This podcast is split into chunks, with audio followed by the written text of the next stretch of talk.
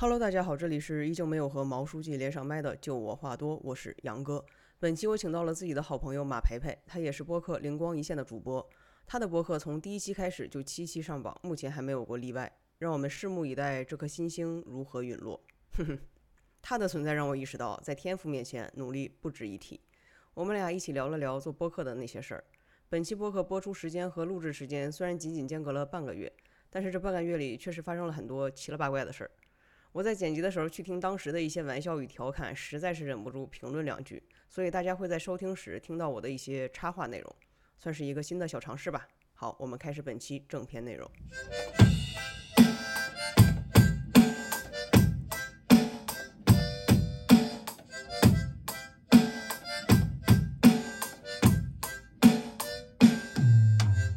我先跟大家介绍一下我们的关系。马培培呢是我的前同事，公司名就不讲了。然后在那家那家公司呢，我的职级可是比他高好多好多好多个的哦。当时他也是天天要来跪舔我，要来求我问这问那的，所以我们是一直这样的一个关系。当时我在做播客的时候，我都不记得是一个什么样的契机哦，应该是单纯的想约他去聊一期电影《爱死机》，跟动画相关。我想说，哎，搞二次元的，对对，随便就是问问一问他，没想到。这个人如此的认真，他先给我打了一个小时的电话，说：“哎呀，这个爱死机是怎么回事儿？动画是怎怎么回事儿？”他还帮我找了另外一个嘉宾，这里要感谢李丽老师。在此之前，首先我的播客是从来没有过什么预沟通这个环节的，也没有写过什么提纲。然后他一直说：“哎呀，杨哥，我们录之前是不是要电话对一下呀？”“哎呀，杨哥，你这个。”是不是这周就要录啊？它毕竟是个热点。哎呀，杨哥，你说如果改成下周录的话，会不会来不及？要不只有我们两个录啊？就逼逼叨逼逼叨逼逼叨，好烦。但事实证明，确实目前那一期截至现在还是我播放量最高的一期，已经破了四百多了。而且还好是先有这一期播客，再有马培培的爆红，不然我可能真的现在会拉黑他。因为当时那期，因为那一期播客。呃，开始有一些播放量的上涨的时候，我就随便在群里一丢，想说是让两位嘉宾开心一下。我说，哎呦，就是播放量已经破百了。那之后，他基本上以每天两次的截图速度啊，一百五了啊，两百了。我想说他在那激动个什么劲儿啊？当他的第一期上榜了以后。他也以同样的方式，每天小窗我两次。哎，我上了哪个榜？哎，我现在播放量破了多少了？哎，我的粉丝破了多少了？但是你想，就你大可不必，好不好？你想一想，我现在是一个什么样的数据情况？你有没有考虑过我的感受？我有啊，我我好像就第二天发给你的时候，我还问你说，嗯，杨哥，你就看到我这些会不会有点不舒服？如果不舒服，我就不发了。然后那我能说什么呢？我说是我不舒服，显得我都小气。就如果这一期播客小宇宙的运营还把你放在某一个叉叉榜上，那要不就是你跟他们有一些不可告人的秘密和交易，要么就是他们慧眼没有识到我这颗珠，好不好？这一期的主咖可是我啊，我自己可是也有一个播客的，你们从来没有推荐过我。我觉我觉得还好还好，就是是金子总会发光，你也总会上榜。这个，这句话真的是好酸。马培培，你是不是在家下了什么蛊，施了什么法呀？时隔仅仅半个月，当初调侃你跟小宇宙有什么不正当关系的我，现在被网友狂骂跪舔平台，帮他们洗地。我确实也是上榜了，以一种意想不到的方式出道他妈极巅峰。我的所有情绪昨天都已经通过上海的狂风暴雨大冰雹传达给你了，希望 you can feel it。这件事教育了我。做人还是要留点口德。就是本来我蛮长一段时间不自己去输出内容嘛，就是我一直在内容平台做事情，然后每天都在接触很多的创作者和很多的内容，然后我自己会觉得在这样子的一个状况下，我没有很急着去输出我自己的内容，但是直到我。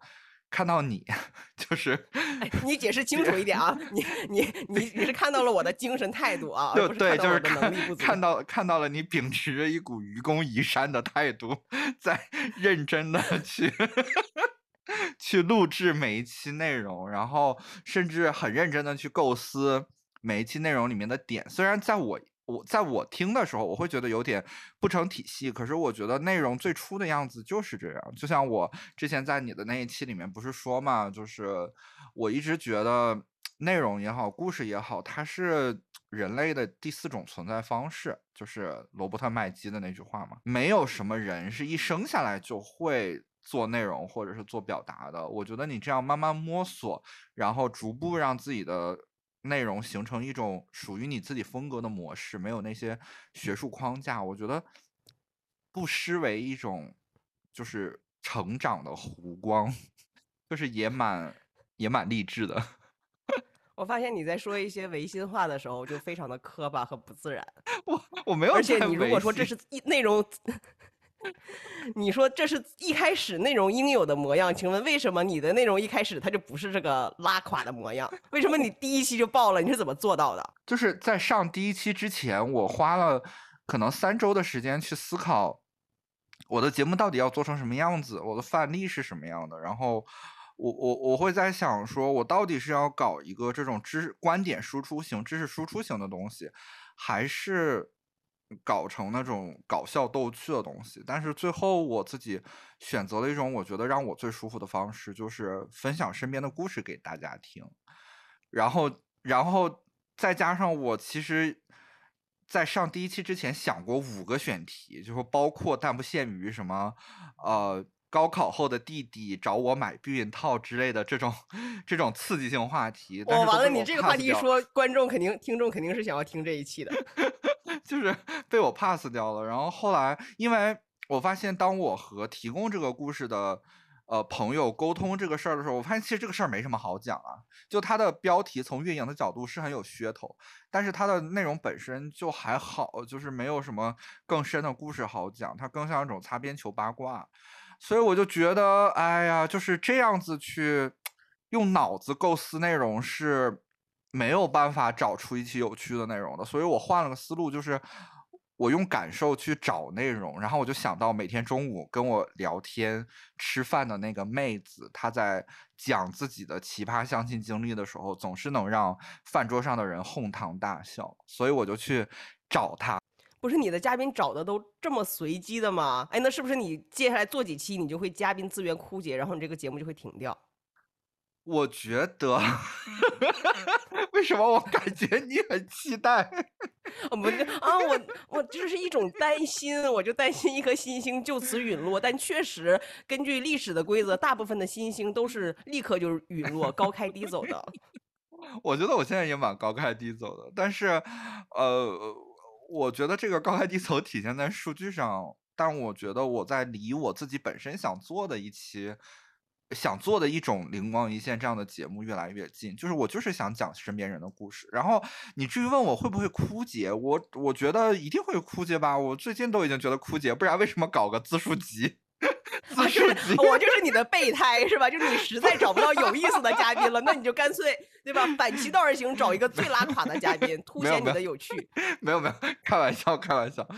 我本身就很想有这期自述集，因为很多播客它的自述集是放在所谓第零期，其实就是第一期的时候。但是我会觉得说，在大家还没有听过我任何一期内容的时候。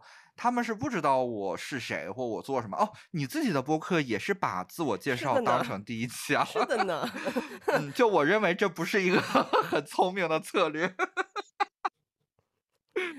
对，我所以，所以我做了四期正式的内容，然后再来放这期自述集。我觉得大家对于我，还有对于我的身边的朋友们，以及这个节目会讲出来的故事是有感性认知的。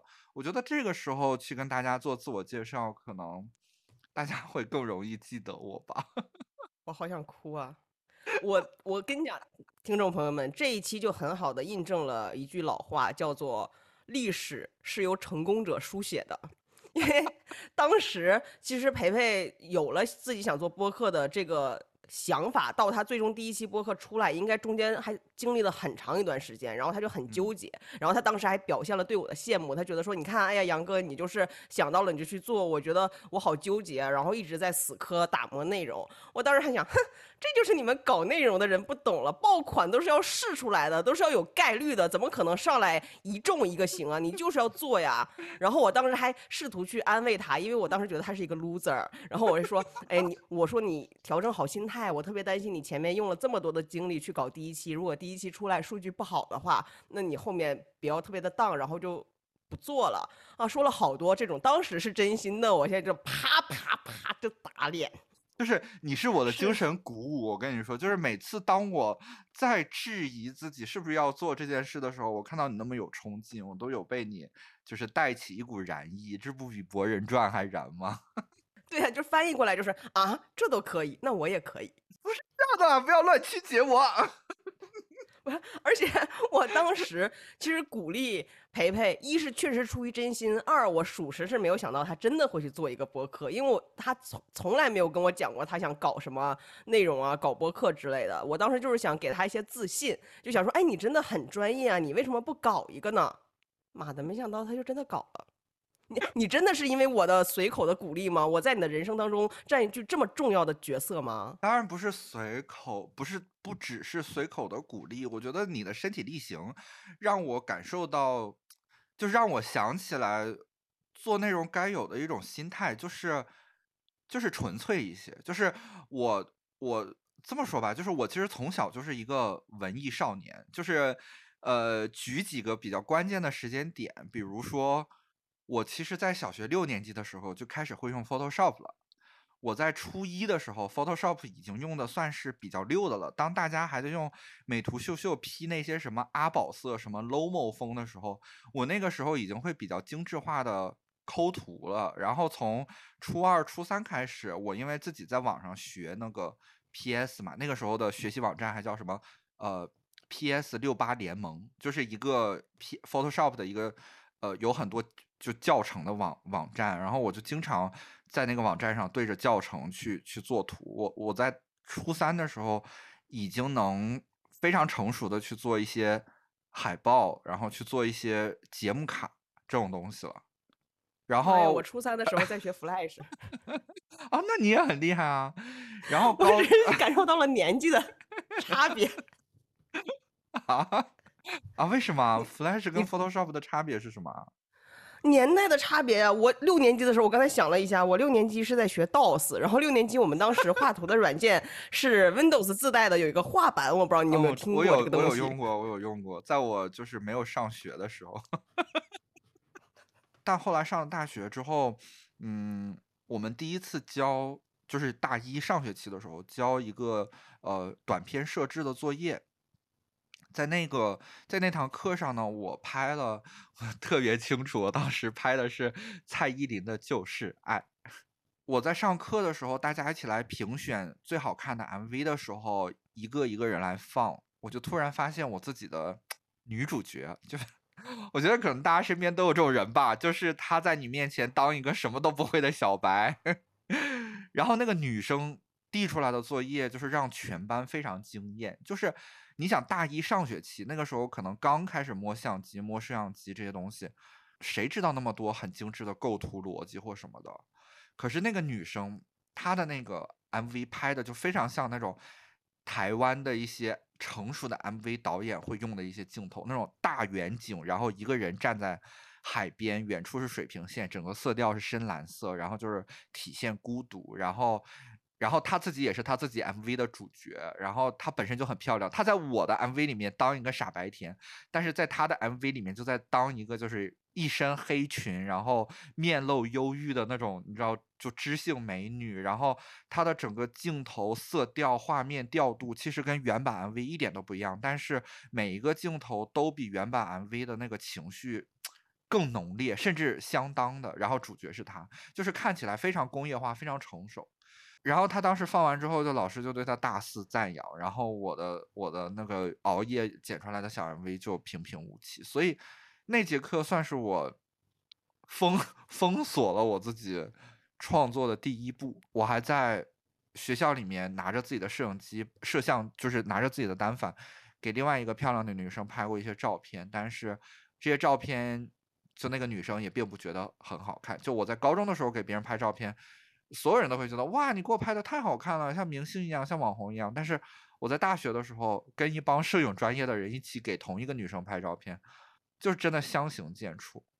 所以我就从大学开始就停止了自己主动输出内容这件事，开始学习怎么做内容。然后我觉得人的认知就是滚雪球，就是当你知道的越多，就是就它是一个表面积的逻辑，就是当你知道的越多，你的你的那个雪球会越大，那么你这个雪球的表面积就会越大，那它接触到的外界的那个表面积就会更大，等于你学的越多，其实就知道自己不知道的越多。所以在这种情况下，我越来越呃难去有一个轻松的心态去做内容，然后直到看到了你，就是 真的真的真的，我这里我这里是在这里是在夸赞你，就是当我看到你把自己身边的每一个有趣的这种小点，然后当成一个呃当成。只想要跟大家分享的东西，并且充满热情的和大家分享的时候，然后我会觉得，可能内容本身就是一种表达而已，然后你的表达大家喜不喜欢，都只是缘分，但重要的是要表达出来。但是我跟你不一样哎，因为如果当时大学我看到那个女生拍的比我好，我是绝对不会封笔的。我就包括现在啊，现在我每天每一期无时无刻 都发现自己有好多越来越多不懂的东西，我就会发现哇，那我岂不是我后面非常明确知道自己要干嘛？就学呀，边做边学呀。你为什么封笔啊？因为我知道自己不知道的很多，所以我很难去行动。但是，哎，这样说有点像骂你，就是 当我看到你已经骂了我大概三十多分钟了吧，也不差这么两分钟。也没有，我没有想骂你，就是，但是当我看到，当我看到就是你拿着自己的小雪球，但是还充满激情的去一个小时一个小时的输出的时候，对，就你的节目时长真的很长，就是一个多小时的都有，就是在这样子嗯努力的输出的时候，我会觉得，那可能我也可以试试，就是我没有你那么，我觉得我没有你那么。强的勇气去输出一个半小时的内容，那我觉得我就可以输出四十分钟试试。所以你看，我的每一期灵光一现其实都是四十多分钟，在五十分钟以内。我在剪辑的时候会很注意，不要超过五十分钟，因为超过五分钟，超过五十分钟，我就会觉得啊，我一定在啰嗦之类的。我帮大家翻译一下，我的那个不叫勇气，我的那个就叫做无知。你不要这样贬自己。哎，但是我真的有一个问题，就是当你自己在做一二三四五六期，可是每一期的播放量都只有可能十几、二十几、三十几的时候，你不会灰心吗？你是为什么会继续坚持往下做的呢？因为这确实就是我的一个兴趣，就是首先，哎呀，赶赶紧体现我专业度的时候来了。在我非常专业的视角看来，声音这个赛道目前整个的商业化的路和它的。每年的，比如说营收的天花板是非常不确定，也非常不成熟的，所以我从来没有想过通过播客这种内容表现形式去变现，或者是变成一个大 V。然后真的是因为小宇宙这里打钱，小宇宙的整体的用户氛围非常的好，它不喜欢你的内容，他一般不会骂你，他就是不听，所以我的播放量应该就只有十几个。但他喜欢的话，他真的会去评论、去互动、去点赞。所以，我真的就是为了表达而表达。我有太多想要对这个世界上的人去输出的东西了。这里更正一下哈，根据我不久前的实际经验，他们不喜欢你的话，还是会骂你的。但是我依旧会为了表达而表达，以及我现在依旧还是有很多很多想要跟这个世界去沟通、交流和对话的内容，所以我还是会继续说下去的。嗯。所以你哪来那么多想要对世界讲的话呀？我就是话多呀，咱俩不是一样的吗？其实咱俩私底下本来都是两个话很多的人，只不过我的话没有什么逻辑，也不精彩，但是你的话很有逻辑且精彩。没有，你你你你比我有逻，就是我本来是一个没有逻辑的人，你才是那个就是教会我逻辑是什么的人吧？是我，这个时候我就真的是前浪。马培培就踩踩在我这个巨人的肩膀之上，进入了下一个内容的红海，哎，应该是蓝海，我就在这个红海里面被淹死。也没有啊，你都做到三十几期了，你都做到三十几期了，你怎么会被淹死？你没有关，你是不是好久没有关注了？才十九期，好不好？哎，你这是想？敷衍我，你敷衍的认真一点 好不好？我知道现在我不值得你去关注了，你关注的都是榜上的那些人。但是于私，我好歹也是一个你的朋友，你只需要录制之前点开我的主页。我我今天早上也有，我今天早上有点开你的主页啊。对呀、敷敷衍的恭喜了一下我，哇，恭喜粉丝破百！我当时内心翻了一个大白眼。没有，我是觉得对于任何一个节目来说，粉丝破百都是一个很值得纪念的时间点啦。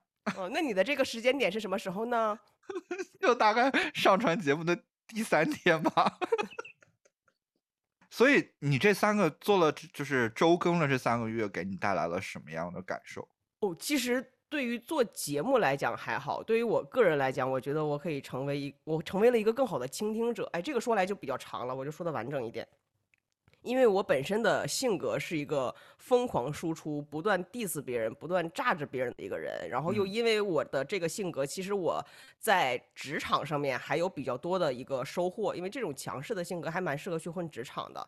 但是呢，我在我的日常生活中，尤其是爱情，就受到了极大的挫折跟打击。我的当我当时问我前任说为什么分手的时候，他说了一个，他反问了我一句话，说我们俩在一起的时候是你说的多还是我说的多？我说 就我话多，哎，对，所以我的播客叫就我话多。其实这也引出我想做一直持续去做播客的另外一个原因。哎，这里显得我好傻逼，但确实是我希望，如果有一天这个播客火了，如果有一天他可以听到的话，他可以发现我现在已经变得没有就话还是现在已经变得不一样了。就会发现，我这一期是在你的这里面，我才变得话多的好不好？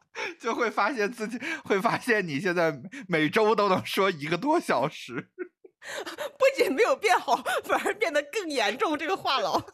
而且还还播放了出来。完了，你你是不是这一期你就是想劝退？你就觉得我是有潜力的，早晚有一天会威胁到你的地位，你就恨不得把我摁死，让我从此退更。我没有，我我没有那么多戏。天呐，我我跟你录这一期，我到现在为止，我的苹苹果肌已经在痛了。这里我要插播一个广告，就是在老子的地盘，怎么可能允许你免费打广告？这一段被我掐掉了，哼哼。灵光一线听友群现在有六十个人，也算一个小班级，然后欢迎大家来加入我们的大家庭。大家如果觉得那个人比较多的话呢，也欢迎大家添加“就我话多”的粉丝群。我们这个粉丝群里面现在只有六个人，里面有两个是我的粉丝，所以是一个人享受了两个人的 VIP 服务。当时那个群里面本来是只有一个粉丝的，当第二个自来水粉丝入群的时候，那个初代粉丝就非常的激动。所以如果大家想要加入“就我话多”的这个高级 VIP 服务群的话，欢迎添加“就我话多”的小助手勾 W H D 一一，就我话多的首字母后面加一一两个数字，好吧？谢谢。等一下，你也有粉丝群啊？对呀、我没有邀请你的原因是，你为什么没有邀请我啊？哎呀，这又是一个悲伤的故事。当只有一个粉丝的时候呢，我就加了他的微信，然后说：“哎呀，那既然我有粉丝了，不然我就拉个粉丝群吧。”当时我就拉了一个三人小群，我和某一期的嘉宾以及那个粉丝，他就觉得特别的尴尬。而且我本来为了这个群壮大一点，我想说拉一些自己的嘉宾朋友啊等等，但我又觉得全都是熟人，只有他一个人是粉丝，他会不会觉得这个群是个杀猪盘？大家组团来骗他？就那个群就一直呈现三人状。后来呢，没过多久，他就变成了。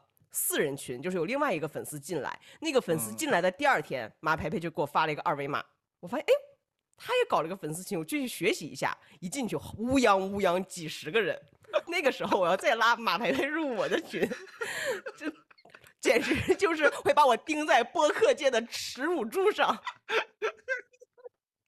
对不对不起，我完全没有看到你建粉丝群这件事。哦，那你是不是另外一个你也没有看到？因为当时我进到马培培的粉丝群之后没多久，有一个人我就不网报他的姓名了。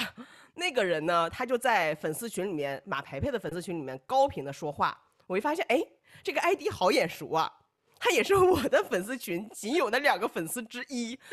而且哦，我在那个粉丝群里面跟他说话的时候，他的回复就嗯，哦，我这个人又很敏感。我说，哎呀，我是不是过于的热情了？他说是。你端着点儿，没了。然后我还当时我还给他的那个昵称备注，备注他是哪一期来的，然后备注一个性格是话少。我还小窗他说，哎呀，我怕我过于的热情，搞得你都不敢问问题了。如果你有什么其他的问题，你可以小窗问我。我就闭嘴了。结果他在灵光一现的粉丝群疯狂的说话，我还引用了他，我说我发现了一个墙头草。这一段我本来是没有打算在这个节目上自曝家耻的，既然你问了，我也就不吝赐教。我我我好像有看到那段谈话，我当时还不知道你们在我的群里面说什么黑话。OK，所以我觉得这一期是一集联合集的话，我觉得就是大家的问题也不一定只来问我嘛，我也会比较想问你说，所以你的播客为什么要叫就我话多呢？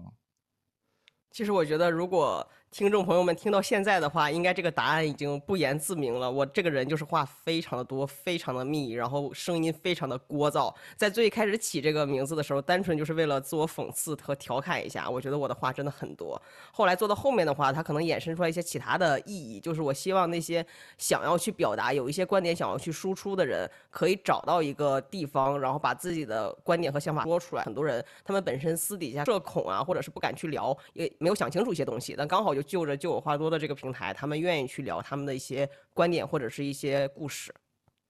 所以其实你的你的节目名也在鼓励一种话多的人生态度。是因为虽然说之前不是有一句话马东讲的是什么被误解是表达者的宿命嘛，然后我觉得我自己也深陷这个宿命里，我也不知道我今天喷完你一整期以后我会不会网暴，但是不会了，我又没红，不会被网暴的，不会。嗯，我的意思是网暴也可以。那请你们来我评论区骂我的时候，也顺便关注一下，就我话多好不好？你每期都骂我都不 care 的，我毕竟是互联网运营出身，你们怎么骂我都无所谓。OK。马培培到底是你有毒还是我有毒？对不起各位，我录的时候还没有意识到被骂是会让人心情有多么的不爽。我错了，对不起各位爸爸妈妈们，高抬贵手，好吧？懂他骂我了，骂我你也不要在我的评论区下面骂我。但是当然，如果有有一些听友对我的播客有一些意见，包括说声音的问题、喷麦以及我的一些观点考虑的不周全，或者是你们对我的观点有一些不相同的意见，都欢迎大家在评论区留言。我这里面特指的是那些就是单纯的想要骂我的人，就非常欢迎大家去骂我的。观点，然后去骂我的内容，但是请不要攻击我及我的朋友了，好吗？但是就是你要硬攻击我呢，我也没有什么办法，是吧？就我我就只能那你就攻击呗。然后如果你真的要攻击，那你就骂我就可以了，不要去骂那些看起来在支持我或者是与你们意见相反的人，好吗？哎呀，这个世界上糟心事儿还不够多吗？就是何必让自己不开心呢？是不是？皮色俺的辣我当然就是骂完我，你情绪宣泄完能让你好一点呢？啊，那也可以，我就当为自己积德了，好吧？就说到这里，就真的还蛮鼓励大家多讲多去沟通。我觉得我上一段感情核心的点是，就只有话多但没有沟通，所以我才会目前走的还是偏对谈的这种形式。希望大家疯狂的说话，很好，鼓励大家。就是就我话多，其实是在鼓励沟通。对，是在鼓励沟通。你话多你就说嘛，然后你说的没有逻辑，录一期不 OK，我们还可以有返场，还可以再录第二期。非常鼓励大家去多聊、多讲、多沟通，当然也要多倾听。那呃，那你现在节目的这个挑选嘉宾和素材的这个方法和规则是什么呢？就是白嫖，就是。我还没有火起来，而且我不像灵光一现啦，就是第一期做完了以后，就会主动有一些朋友主动的来找马培培说，嗯，我也想聊一下。目前我就是利用自己曾经在互联网的一些淫威，然后去找我找了好多自己的前下属和前同事，来去跟我聊天，所以我基本上是嘉宾先行，先找到一个人，然后再去对他做一份背景调查。哪里人啊，都是有过什么事情啊？看看哪些东西可以去聊，还没有到说先选题再请嘉宾的这样的一个逻辑。所以，那你在采访嘉宾的时候，会有遇到那种故事很精彩，但是本人就是很难很难表达的这样的嘉宾吗？我不是以故事为主要的输出形式来去传达观点的，基本上都是针对观点的一些探讨。当然，他也会听起来会比较无聊嘛，所以说他就。好处就是它不太涉及到故事的讲述，坏处就是如果对方没有想清楚的话，它整个的播客无论是剪辑到最后的收听的效果和体验都会比较差。就是你的那个听友群做起来的那一刻，然后那天晚上我去做无那个有氧运动的时候，我爬了一个小时的楼梯，那一个小时的楼梯一直在考虑我做这个听友群的意义是什么。后来我就想明白了，哇，可宏观了呢，可宏大了。我就是希望拥有一个可以大家自由探讨想法、输出观点、讨论观点而不人身攻击的一个讨论的乌托邦吧。可能是我做了太多年的互联网运营了，我觉得至少我作为一个用户，我是有这种诉求的。且我现在没有看到市面上有任何一个成熟的产品或者是社区具备这样讨论氛围的，我就想去做这件事情。如果你已经听到这里的话，我想是时候正式邀请你加入“就我话多”听友群了。目前这个群只有十一个人，我一直没有过多宣传，是因为我不知道我要拿它来干嘛，以及它将长成什么样子。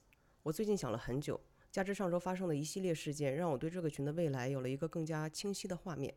我希望有这样一个地方，大家可以在里面自由平等的去讨论任何法律允许被讨论的内容，无论你的年龄、性别。籍贯是什么？无论你的收入、工作、学历是什么，在这里，大家接受每一种声音的出现、被倾听与被讨论。我们可以开怀大笑，也可以激烈争吵；我们可以支持、反对，以及无所谓。我们可以随时进来，也可以随时离开。欢迎添加“就我话多”小可爱的微信 “gowhd 一一”，就我话多首字母加一一两个数字，备注加群。不然我怕你本意不是想加群，我硬拉会很打扰你。我问你吧，你又不好意思拒绝。哎呀，杨哥就就就有的时候比较害羞，好吧？就说到这里，欢迎你哦。那你上线了这么多期节目里面，哪期是你做的最辛苦的？每一期都很辛苦。我的辛苦体现在，其实录的时候倒还好，录完的那一刹那开始听的时候，我就想说，哎呀，这啥呢？就是它不涉及到说什么择优去劣，就整体听下来呢都平平无奇。所以说，其实我也不是没有剪辑的基本能力，而是那一整期听下来呢，你找不到什么东西可以摘出来的。那你最后做的是干脆保存、保持一下它的完整性，我就基本上整段整段的放上去。OK，那那你一期播客大概会耗多长时间啊？一期播客剪辑的话，大概是六到八个小时，然后前期的策划大概会压缩在两个小时左右，所以差不多十个小时。哦，那也蛮久的。我觉得无论如何啊，就是呃，对内容这种东西产生热爱，并且花精力、花时间去投入、去创作，而且再加上，因为。你平时都会跟我聊你自己在创作过程里面的心得和每一期的感受，我是真的觉得你是一个自我迭代效率非常高的人，所以我觉得你真的在做深度的思考。其实，嗯，不是有那个什么五万小时的理论嘛？我觉得就是在做，在做一做，有点过长。再做一做，总归是会很，总归是会变厉害。不是啊，就是五万小时是听起来很长，但事实上你看。我自己的大学，再加上我这几年的工作，其实的确我一直浸染在这个五万个小时里面。是你的五万个小时已经过去了很多万个小时了，你这样让我觉得我的五万个小时刚刚开始。我今年已经三十二岁了，我可不希望做那种艺术家，就是自己活着的时候穷困潦倒，然后死了的时候突然爆红，大可不必啊！我这个人没想死后有任何的名声，就如果有名声的话，麻烦现在就给到我。God，can you listen？Can you listen。啊，那聊了这么多关于为什么要做播客和做播客过程里面的一些趣事儿之外，啊，杨哥，你觉得做播客还为你带来了什么？我觉得第一个，它真的为我带来了自信跟肯定。虽然说 听起来非常的令令大家惊讶，但是。我现在的那个客服号已经有三个听友加了我的微信，我们也因为人数过少成为很好的朋友。其中有两位应该后面也会来录就我话多的这个播客。我觉得完完全全的陌生人对我的肯定对我来讲非常的重要。可能我是上升是狮子座的吧。对，第二个就是，其实在我五年之前 被分手的之前，我从来没有想过自己是一个不会说话、不会沟通的人。但从那之后，其实我一直在试图去探索、锻炼自己倾听、沟通、说话和反馈的能力，我觉得目前这个播客是最好的一个训练场所。所以真的是希望，如果大家也有这样的困扰，或者想去做一些刻意练习的话，我如果没记错的话，就我话多的定位就是一个刻意练习的场所，就可以一起来跟我共同去完成这件事情。那所以，嗯，就我话多会一直这样做下去是吗？对。呃，他不会保持现在非常糟烂和不好听的情况做下去，但是他会一直一直做下去。而且我特别想分享一件事情，是某一期我去聊了摄影这件事情，跟我一个摄影比较好的朋友去聊，他的本意是想比较搞笑的让他去指导一下我的直男摄影。那聊完以后，我这个人又很爱立 flag，我就说那我每天都拍一张照片。最一开始是搞一个行为艺术。但后来，其实我现在这个培培我朋友圈应该知道，我大概都已经发了三十多天了。嗯，那这三十多张照片全部都是在我们小区拍的。某一天晚上，我遛狗的时候，看到小区的一个地方，它其实是 B 一是物业的娱乐室，上面有一个圆顶，圆顶上有一个窗户。我说，哎，窗户里面有什么？我说，要不我走进去看一看吧。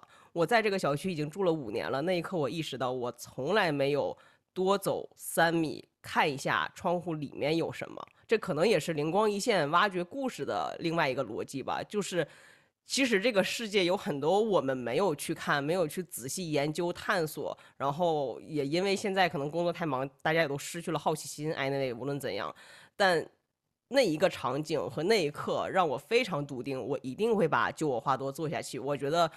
跟一个人聊一两个小时，聊某一个话题，可以让你自己很好的去把一件事情或者一个问题去想清楚，所以我还蛮鼓励大家。无论你是像培培一样那么的有天赋、命好，但有一天可能会陨落，还是 像我一样，就是 笨鸟先飞还没有飞飞起来，但就是想去聊、想去讲，你也可以做一档你自己的博客，它就是一个个人的自我表达，但是不要把它想象成能赚钱。如果你的目的是赚钱、有粉丝、有流量，人不靠谱。就不要抱有太强的目的性去输出内容，或者就想清楚，赚钱就是赚钱，做内容就是做内容。对，做内容真的，我我记得我跟培培最近是每次聊完播客或者聊完内容，都会互相感慨一下，哎呀，做内容好有趣啊！对，哎呀妈呀，突然发现这期因为我俩太熟，然后没有 say goodbye，也没有做 ending，就强行结束一下嘛。今天的正式内容就到这里了，拜了个拜，我们下周见。如果你喜欢本期嘉宾马培培或者往期其他嘉宾，欢迎通过 show notes 里付款二维码或支付宝账号打赏，并备注他们的名字。就我话多会将您的打赏全额转给嘉宾，不要怕名字打错哦，只要我能通过名字认出来的，我都会直接转过去。如果不备注，我就当做就我话多的运营费用留下来了。谢谢您的收听。